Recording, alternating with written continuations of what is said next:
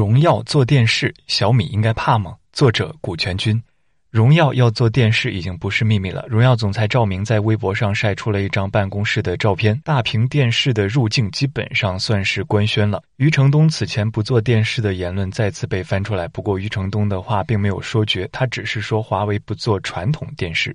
于是，在七月十五日荣耀新品类的沟通会上，赵明在演讲时全程没有用“电视”这个名词，取而代之的是智慧屏，还给了一句相当吓人的口号：“我不是电视，我是电视的未来。”京东作为合作方，还专门为智慧屏单独开辟了一个品类。对智慧大屏的介绍是，以覆盖全使用场景的、主打智慧互联为核心的全新的大屏电视品类。但大家都懂，这个新品类就是电视，它看上去像电视，用起来也像电视。即便加上语音助手、智能操控等等特性，它也依然是电视，而不是什么别的。沟通会上，荣耀也只是透露了这一产品线的定位，具体的产品尚未公布，要等到八月上旬。赵明此前在接受采访时，也和余承东有着一样的口径：荣耀一定不会做传统电视。荣耀是否要进入一个新的行业？如果能给这个行业带来增值，就会考虑进入；否则，还不如不做。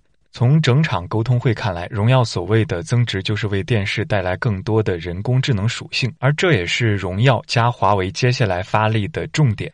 MWC 上海上华为手机产品线总裁何刚提出了华为五 G 全场景一加八加 N 战略。他将智能手机比作恒星，将 TV、音响、眼镜、手表、车机、耳机、PC、平板誉为八大行星，而来自智能家居、运动健康、影音娱乐、智慧出行、移动办公等领域的诸多应用，则是 N 个卫星。AIoA 领域，小米依然是领先者，但华为、荣耀以及 OV 明显开始加快了追赶的步伐。如今，这样的摩擦已经蔓延到了越来越多的领域。而小米电视是小米 AIoT 的核心产品之一。小米六月宣布，小米电视连续六个月销量中国第一，二零一九年一至四月累计出货量全球前五，二零一八年全年出货量达到八百四十万台。小米电视也是小米大件中销量最稳固的产品，没有之一。当然，小米卖电视靠的也不是智能和联动，价格和渠道才是杀手锏。六幺八期间，小米电视四 C 五十五英寸只要一千七百九十九元，把五十五寸产品拉低到两千元内是相当诱人的价格。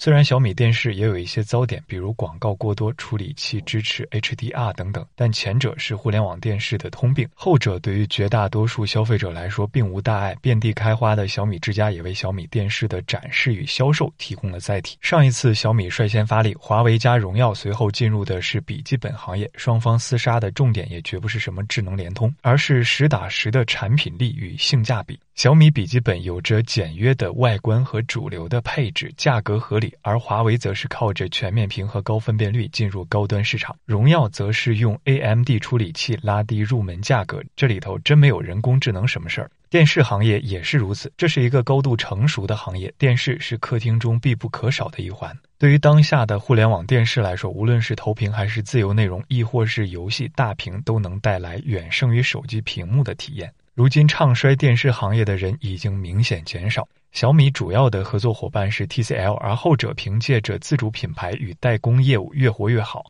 TCL 近期发布的2019年半年度业绩预告显示，预计2019年上半年净利润26至28亿，比上年同期上升52%到65%。而荣耀的代工方是与华为合作密切的京东方。荣耀起名字一直比较吓人，此前的语音助手悠悠就被命名成了智慧生命体。为了吸引普通消费者，打造一个看上去很厉害的营销词汇也无可厚非。但仅就目前来看，电视产品拼的还不是这些。另外，中国人的传统观念中还不能接受电视二十四小时不关机，这也是智能电视取代智能音箱，成为智能家居中枢的阻力。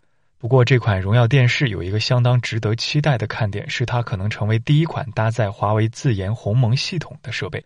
此前，华为董事长梁华表示，鸿蒙系统是为物联网开发的。华为手机还是把开放的安卓系统和生态作为首选。而荣耀智慧屏口号喊的响亮，也是为了给鸿蒙打个头阵。自研系统也可能会成为华为 AIoT 体系逆袭小米的关键。总之，从手机到笔记本再到电视，华为加荣耀已经在越来越多的领域与小米开战。对于消费者来说，这当然是好事，有竞争就有更低的价格、更好的产品。而对于传统行业的玩家来说，则是狼来了。